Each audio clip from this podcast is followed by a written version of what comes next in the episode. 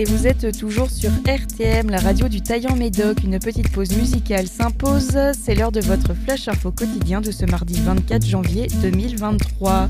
Et on commence tout de suite en France. La circulation des trains de la ligne P, des TGV et des TER Grand Est est totalement interrompue au départ de la gare de l'Est depuis 6 h du matin ce mardi.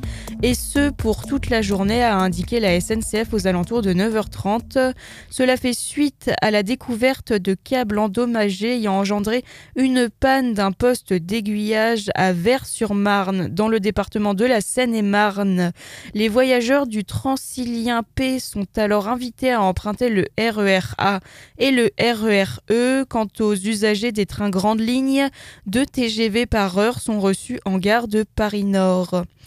Et toujours en France, la Cour d'appel de Paris a confirmé la décision rendue en juillet dernier en faveur du ministre de l'Intérieur accusé par Sophie Patterson-Spatz de l'avoir violée en 2009. Pour rappel, jamais mis en examen dans le cadre de cette enquête mais placé sous le statut de témoin assisté depuis fin 2020, Gérald Darmanin était soupçonné de lui avoir fait miroiter son aide pour faire réviser une condamnation en échange de faveurs sexuelles en 2009 alors qu'il était chargé de mission au service des affaires juridiques de l'UMP et conseiller municipal à Tourcoing. Et en Gironde, maintenant, le Salon mondial des nouvelles technologies de Las Vegas vient de décerner deux prix aux prototypes développés par la start-up du Girondin Hervé Fredouille. Sa chaussure de ski à la fois légère et rigide repose sur le principe d'un exosquelette. Elle s'adapte au ski de piste et de randonnée et pourrait même révolutionner l'utilisation de ses chaussures. Et toujours en Gironde, hier vers 11h, une canalisation de gaz moyenne pression a été accidentellement percée lors de travaux de voirie à porter. Immédiatement alertés, GRDF et les pompiers se sont rendus sur place.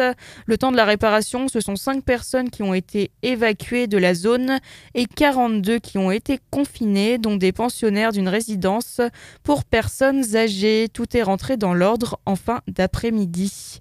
Et à Bordeaux maintenant, les fouilles préventives déclenchées par le chantier du bus express ont révélé une nécropole du haut Moyen Âge près de l'église Saint-Serin. 30 sarcophages et une cinquantaine de squelettes ont été découverts. Les travaux devraient reprendre en juin prochain, le temps de l'expertise. Et toujours à Bordeaux, dans son nouveau numéro de Cambo, les cahiers de la métropole bordelaise, l'agence d'urbanisme Bordeaux-Aquitaine s'est penchée sur les animaux dans la ville. Il a été ainsi observé que le territoire bordelais était particulièrement apprécié par les sangliers. Ces animaux sont même allés jusqu'à se sédentariser. En 2015, par exemple, un de ces spécimens a été observé devant l'hôtel de ville de Bordeaux. Et au Taillant Médoc, maintenant pour finir, ce samedi 28 et dimanche 29 janvier, L'association 4 Clubs Sud-Atlantique organise une exposition féline internationale sous la forme d'un concours de beauté de chats de race. Ouvert à tous, rendez-vous à la salle Le Palio à partir de 10h et jusqu'à 18h. Le tarif, 7 euros par personne, est gratuit pour les moins de 12 ans. Et toujours au Taillant, samedi 28 janvier de 10h à 11h30, le relais Petite Enfance vous propose un café des parents sur le thème les relations entre enfants. L'entrée est libre libre et gratuite. Le lieu dans la cour de la mairie, entrée par le portail vert à côté du lavoir. Et si vous avez des questions, des idées, des besoins, des envies, n'hésitez pas à solliciter Claire Neveu du relais Petite Enfance. Allez, c'est tout pour aujourd'hui. On se retrouve demain pour un nouveau flash. Bonne journée ou bonne soirée en fonction de l'heure à laquelle vous m'écoutez. Et n'oubliez pas que vous pouvez retrouver et écouter à n'importe quel moment de la journée ce flash info directement sur le site de RTM, rubrique replay.